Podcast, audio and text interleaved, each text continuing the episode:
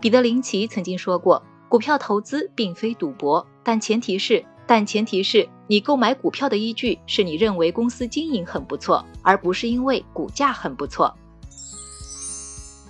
你好，欢迎收听本周周报。想提升经济敏感度，抓住更多投资机会的小伙伴，赠送你十五天减七 VIP，在公众号“减七独裁回复“电台”免费领取。一起来听听本周的内容吧。第一条解读来听一听美联储加息后全球市场的表现。本周市场最大的新闻莫过于美联储加息了。虽说七十五 BP 的加息幅度在预期之内，但全球的资产价格波动明显加大了。美股大跌百分之六，纳斯达克创下二零零八年以来年内最大跌幅。日本、意大利的国债遭到市场抛售，债券价格跌了不少。在这样的背景下，A 股倒是走出独立行情，各大指数都在上涨。这意味着什么呢？关于美国加息对本国的影响，大家应该都了解了。一方面，企业借钱的利率开始上升，打击了投资扩产的积极性，减少了商品供给；另一方面，物价太高，让居民不敢过度消费，开始缩衣节食，对商品的需求也没有那么多了。这无疑会影响了企业的收入。从财报看，不少美国企业的利润出现了下滑。那为什么美国一加息，全球的股市、债市都不好过呢？这和比价效应有关。在加息之后，美国十年期国债收益率已经上升到百分之三点二。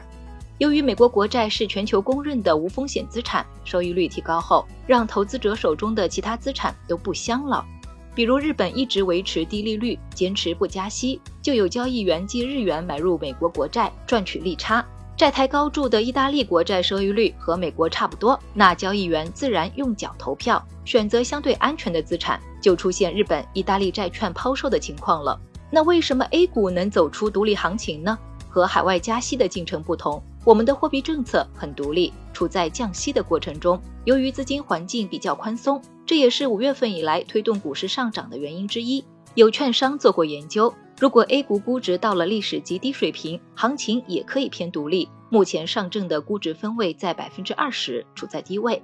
另外，如果美国继续加息的话，不受到外需影响的板块会表现不错，比如基建、地产等，以及稳增长政策导向的板块，如银行、建材、汽车等。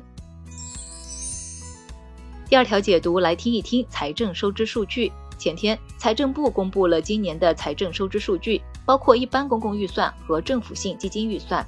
总体来说，今年前五个月，我们主要在减少收入，增加支出。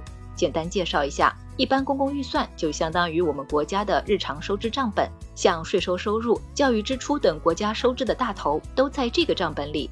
政府性基金预算主要是土地出让金收入、专项债支出等，相当于我们国家的房产账本。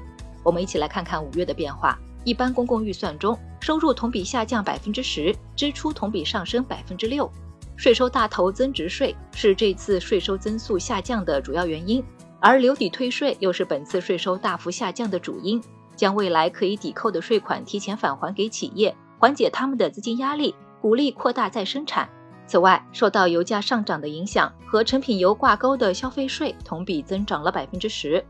从支出来看，受三四五月份的疫情影响，卫生健康支出也在提高，同比增长了百分之八。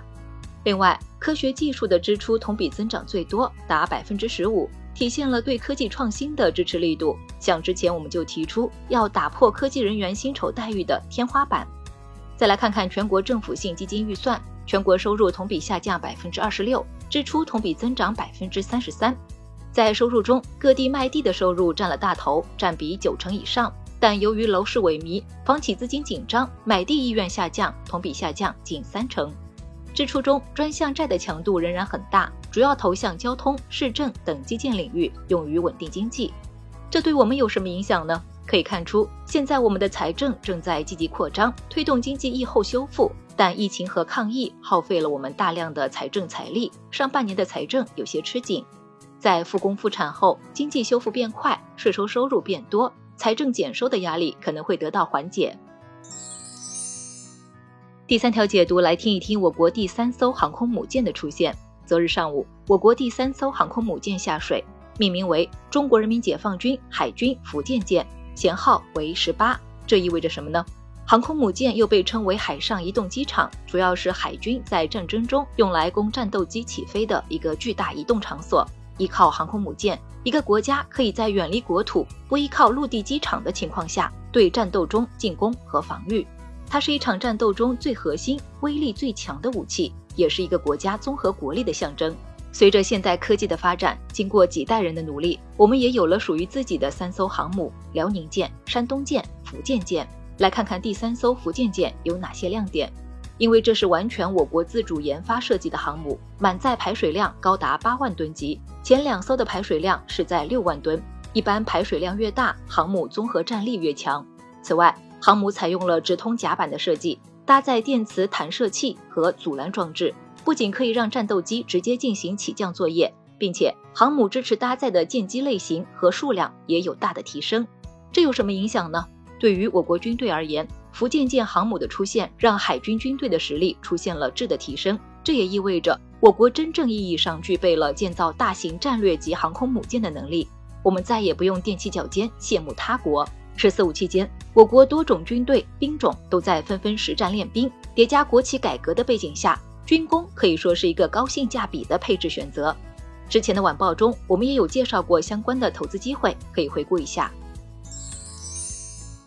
来看其他值得关心的事儿，沪深交易所进一步强化可转债交易监管。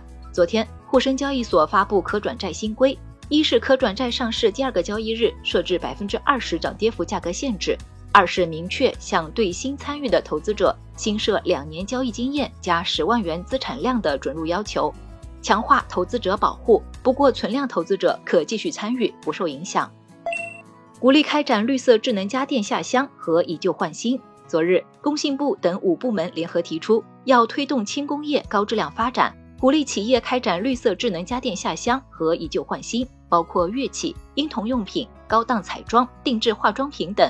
各省市也在对家电消费给予补贴，最高有上千元。大家在买家电前可以关注一下本地的政策。